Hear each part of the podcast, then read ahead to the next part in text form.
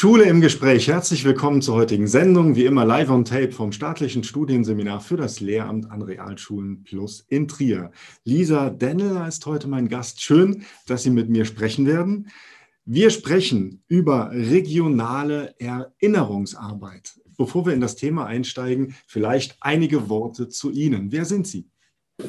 Genau, also mein Name ist Lisa Denneler, ich bin vom Landesjugendring Saar, ähm, was man vielleicht nicht direkt erstmal mit Erinnerungsarbeit verknüpft, aber wir machen ein dreijähriges äh, Bundesprojekt ähm, von Jugend erinnert, also das ist eine Förderlinie äh, des Bundes, wo es eben darum geht, ähm, Erinnerungsarbeit an der Gedenkstätte Gestapo-Lager Neue Bremm und im Historischen Museum Saar in Saarbrücken ähm, für Jugendliche zugänglicher zu machen, neue Projektideen zu entwickeln und eben auch schon bestehende Formate ähm, auszuarbeiten und eben weitere Zielgruppen zu erreichen. Hm. Wir sprechen gleich vielleicht über einige Projekte, aber Erinnerungsarbeit, was bedeutet das? Also was sind die Ziele einer Erinnerungsarbeit in Ihrem Kontext? Genau, vielleicht ist auch der Begriff Gedenkstättenpädagogik an der Stelle äh, besser oder Bildungsarbeit an ähm, Orten der NS-Verbrechen. Also es, man muss es so ein bisschen unterscheiden. Erinnerungsarbeit, da geht es in erster Linie eben um die Erinnerung an einen historischen Sachverhalt, in unserem Fall jetzt eben die NS-Vergangenheit. Ähm, das heißt, wir wollen versuchen, äh, Geschichte wieder ins Bewusstsein der Menschen zu bringen ähm, und eben auch mit SchülerInnen darüber ins Gespräch zu kommen.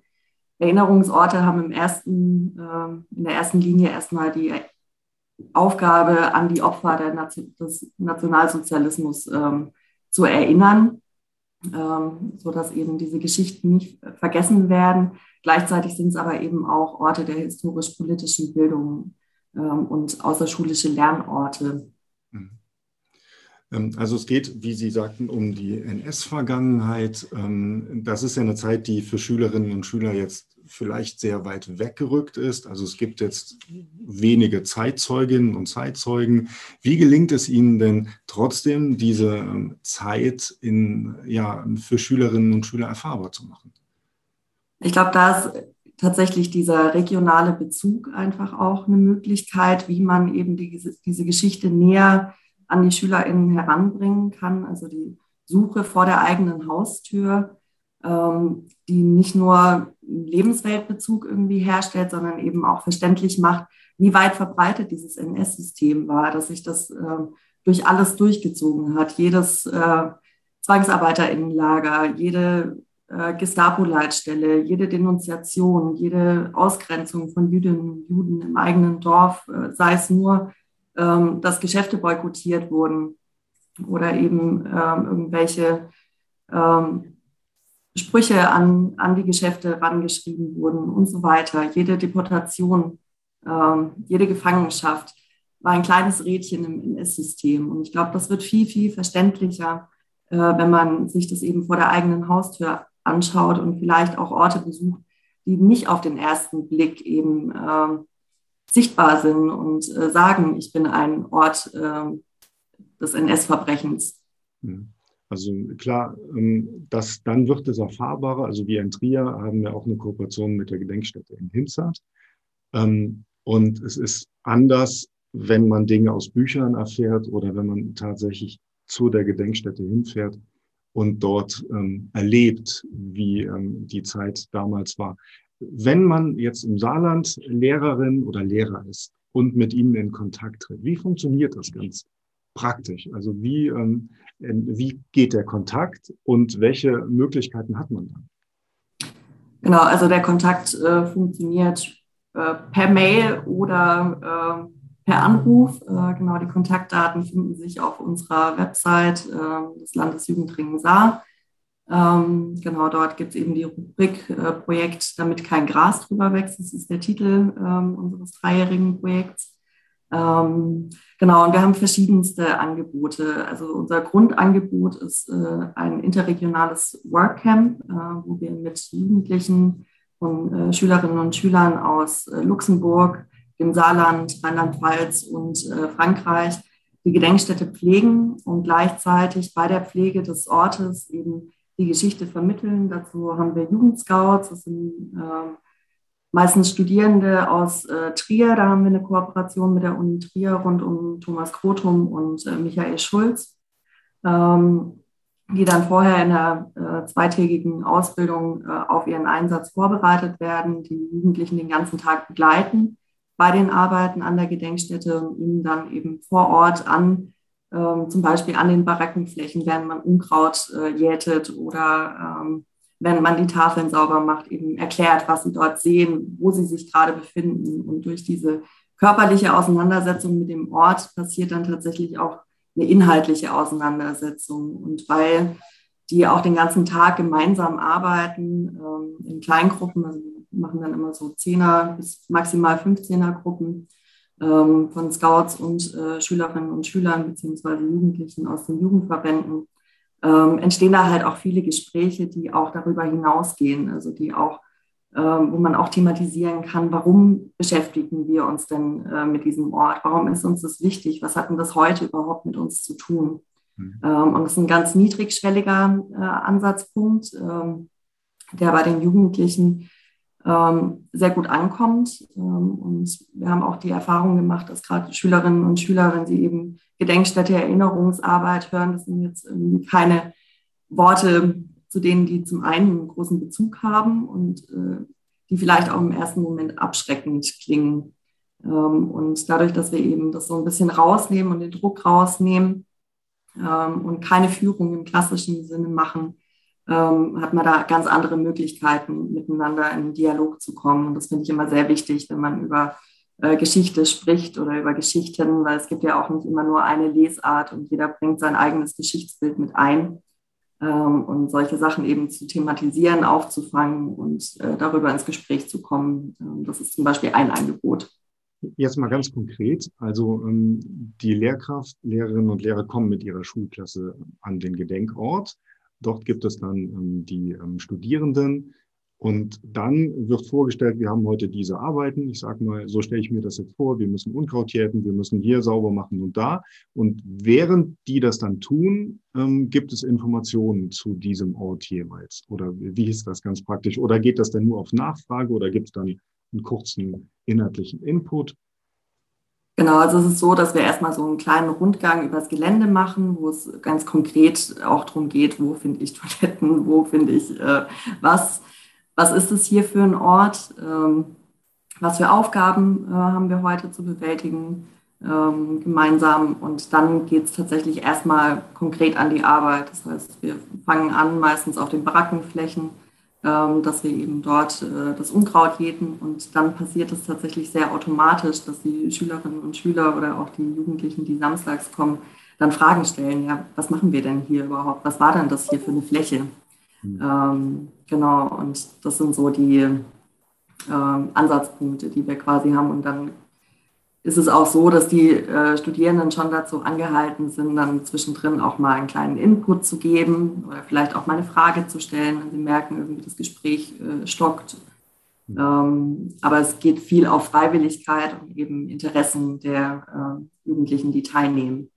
Ja, das ist ein sehr guter Zugang, also über das Arbeiten am Gedenkort entwickeln die Schülerinnen und Schüler dann Selbstinteresse und das wird dann quasi direkt vor Ort befriedigt. Sie haben gesagt, die Studierenden werden vorbereitet. Also da gibt es ein, eine Schulung in der Universität. Wie bereite ich denn als Lehrerin oder als Lehrer meine Klassen auf diesen ja, Besuch des Gedenkortes vor? Genau, also ich glaube, in erster Linie ist es wichtig, dass man eben schon mal über das Thema Nationalsozialismus äh, gesprochen hat, also dass so Grundbegriffe irgendwie klar sind wie äh, Machtergreifung, Verfolgung, ähm, Holocaust, einfach damit es so ein bisschen verständlicher wird, also das ist so ein rein inhaltlicher, ähm, rein inhaltliche Vorbereitung.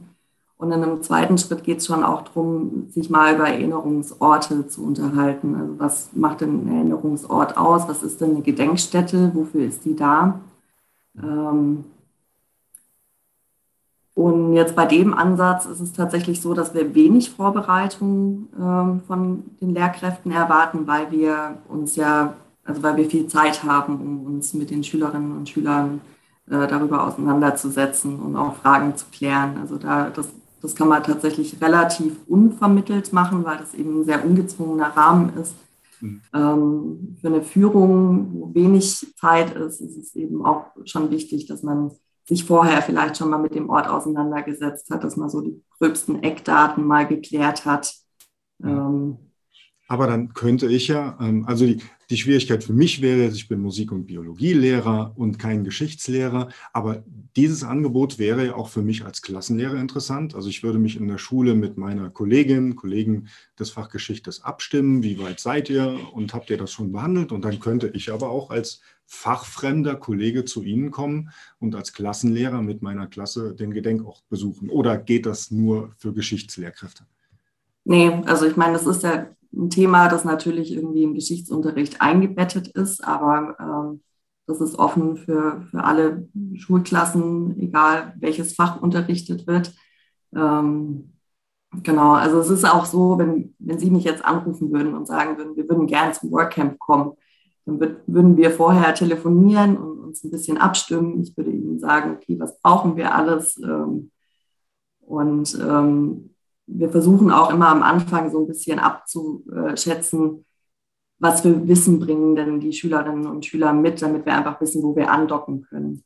Ähm, und das passiert dann eben auch in einem Gespräch oder mit einer kleinen Methode, indem wir zum Beispiel einen Zeitstrahl auf den Boden legen ähm, und Karten mal zuordnen. Und wir versuchen immer so kleine aktivierende Methoden mit einzubauen, um eben mit den Schülerinnen und Schülern ins Gespräch zu kommen und gleichzeitig eben auch so ein bisschen einschätzen zu können, okay, wo, wo setzen wir denn gerade an? Wenn man diese Folge jetzt schaut und Interesse hat, also das ist ja ein, ein sehr produktionsorientierter Zugang, ein niedrigschwelliges Angebot, wie Sie sagten, für Schülerinnen und Schüler. Wenn man das jetzt irgendwo in Deutschland so auch machen möchte, was sind so die, die Dinge, an die man denken muss? Äh, gibt es da Hürden erstmal oder ähm, ja, aus Ihrer Erfahrung, was könnten Sie raten?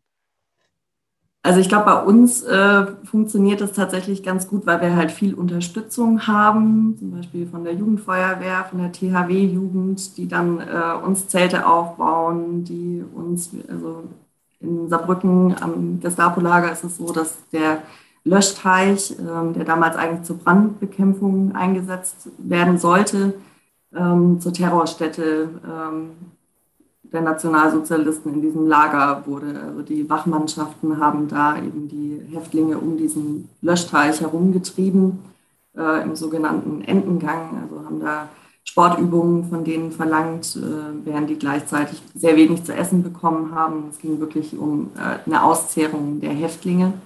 Und dieser Löschteich ähm, ist so der, der Mittelpunkt ähm, der Gedenkstätte auch. Und da ist es zum Beispiel so, dass wir eben da das Wasser rausholen müssen. Da kommt dann die Jugendfeuerwehr und die THW-Jugend, die pumpen das dann ab zum Beispiel. Also solche infrastrukturellen Geschichten oder dass die dann einen Kaffeestand dabei haben. Das, es geht ja auch immer so ein bisschen darum, dass man gewisse, gewisse Grundbedürfnisse einfach befriedigt hat. Das ist sehr wichtig, äh, finde ich, an solchen Tagen, wenn man länger miteinander arbeitet. Ähm, und die unterstützen uns da sehr. Ähm, das heißt, man braucht einfach so ein bisschen eine Infrastruktur ähm, drumherum, genau, die einen da an der Gedenkstätte so ein bisschen unterstützen. Abschließend aus, aus Ihrer Erfahrung und Wahrnehmung, was melden die Schülerinnen und Schüler denn selbst zurück nach einem solchen Projekt? Was sagen also ich glaube, das schönste Kom äh, Kompliment, das wir bekommen haben, war, ähm, das war ja gar nicht langweilig. ähm, und das fand ich schon, weil sie kamen wohl mit der Erwartungshaltung äh, an diesen Ort, dass sie einen langweiligen Tag dort verbringen werden und waren danach wirklich äh, sehr äh, erfreut, dass das irgendwie ja äh, auch Spaß gemacht hat. Also es war eben kein, keine, ähm, wie sagt man dazu, ähm, Betroffenheitspädagogik, äh, wie man sie vielleicht, äh, ich hoffe nicht mehr so oft, aber äh, dennoch äh, an manchen Erinnerungsorten eben vorfindet. Ähm, auch der Kommentar, äh, ich wusste gar nicht, dass hier sowas war, dass es direkt vor meiner Haustür war. Also das zeigt ja, dass wir tatsächlich unser Ziel erreicht haben. Ähm, Genau, und auch, dass äh, manche Teilnehmenden gesagt haben, okay, jetzt möchte ich mich auch mal bei mir zu Hause damit beschäftigen. Also das waren so, so die äh, besten Komplimente, die wir bekommen haben nach diesen Aktionen. Ja, Frau Denneler, vielen Dank für das Gespräch. Ich wünsche weiterhin viel Erfolg mit Ihren Projekten. Und bei Ihnen bedanken wir uns fürs Zuschauen. Sie können uns Feedback hinterlassen an mail.seminar-trier.de. Sie sehen es unten eingeblendet. Nächsten Dienstag gibt es eine weitere Folge Schule im Gespräch hier an dieser Stelle. Bis dahin bleiben Sie uns gewogen. Tschüss.